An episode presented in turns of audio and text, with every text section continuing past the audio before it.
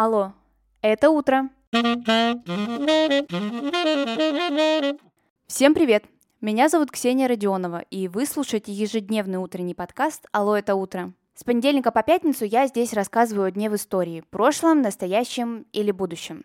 Смысл подкаста очень прост. Новый день, новая история. И сегодня эта история про Ивана Константиновича Айвазовского.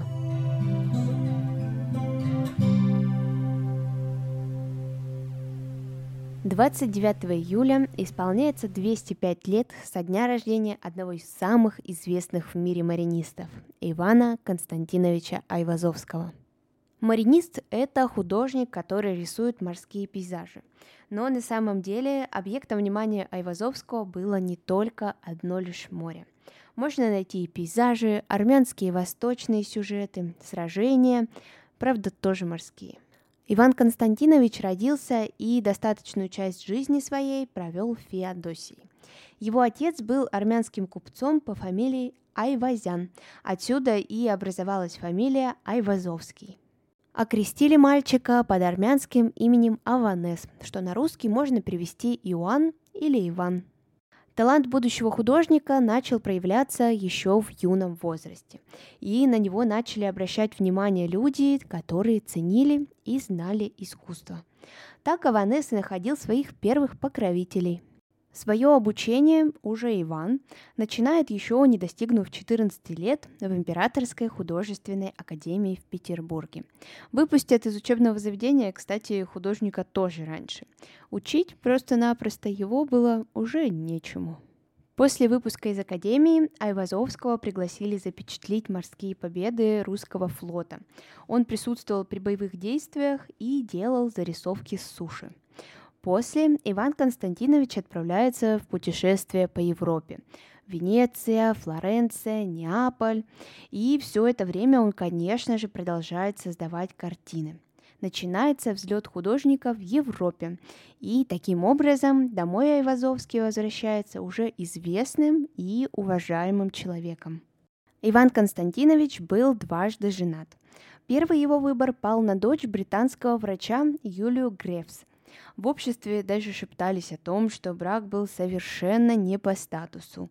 Мол, Иван Константинович со своим-то талантом мог бы подыскать для себя и более подходящую партию, а не простую гувернантку. Если посмотреть биографии Айвазовского разных историков, то можно наткнуться и на разные варианты разлада супругов. Одни утверждают, что Юлия совсем не хотела жить в Феодосии, и для детей своих тоже этого она не хотела. Еще говорилось о том, что Иван был постоянно в путешествиях, а Юлию с собой не брал, и это ей тоже совершенно не нравилось.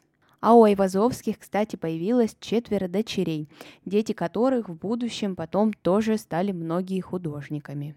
Так звучит первый вариант развития событий разлада Айвазовских. Но спустя некоторое время в архиве был открыт документ, который позволяет взглянуть на эту ситуацию под другим углом. Юлия Яковлевна написала письмо аж самому императору Александру II. Молодой, не знающий жизнь и людей, я вышла замуж за художника Ивана Константиновича Айвазовского, с которым была знакома весьма короткое время – Ревнивый и властолюбивый его характер приучил меня к покорности и боязни мужа. Вскоре он повез меня в Феодосию, где я была принуждена жить в продолжении 12 лет в кругу многочисленного его семейства, пропитанного воспитанием и нравами восточными, во всем противоположными полученному мною воспитанию, и я подпала под совершенную от них зависимость. Под влиянием всех возможных с их стороны интриг с целью поселить раздор между мужем и мной и удалить его от меня и детей для своих корыстных целей. Такие вот дела. А, споры продолжаются до сих пор, и даже авторитетные источники до сих пор противоречат друг другу письме содержится еще много подробностей о гневе Айвазовского и о том, как он издевался над женой и детьми. Текст я обязательно оставлю в своем телеграм-канале «Алло, это утро». Если вы еще не подписаны, то, конечно, пора это сделать. Ссылку, как всегда, вы найдете в описании к этому выпуску. Или просто в телеграме вбейте «Алло, это утро» и все обязательно найдется. Но вообще, скорее всего, ни та, ни другая сторона этого конфликта не исключает другую. Просто нужно их расположить в хронологической последовательности. Второй супругой Айвазовского стала Анна Никитична Бургазян-Саркизова. Они познакомились на похоронах мужа Анны, и Иван Константинович влюбился в юную красавицу буквально сразу же. Юную, потому что разница в их возрасте составляла почти 40 лет. После смерти Айвазовского Анна Никитична установила надгробие в форме саркофага на могиле своего мужа со словами на армянском языке рожденный смертным, оставил по себе бессмертную память. При жизни Иван Константинович построил себе дом в родной Феодосии в стиле итальянского палаццо. И в настоящее время в этом здании располагается Феодосийская национальная картинная галерея имени Айвазовского. Но все-таки главные картины художника можно встретить в более крупных музеях. Например, «Девятый вал» предстает зрителям в Русском музее в Санкт-Петербурге. А сегодняшний выпуск подошел к концу.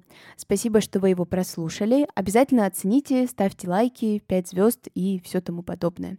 Рассказывайте друзьям, так больше людей узнают о подкасте «Алло, это утро». Услышимся совсем скоро.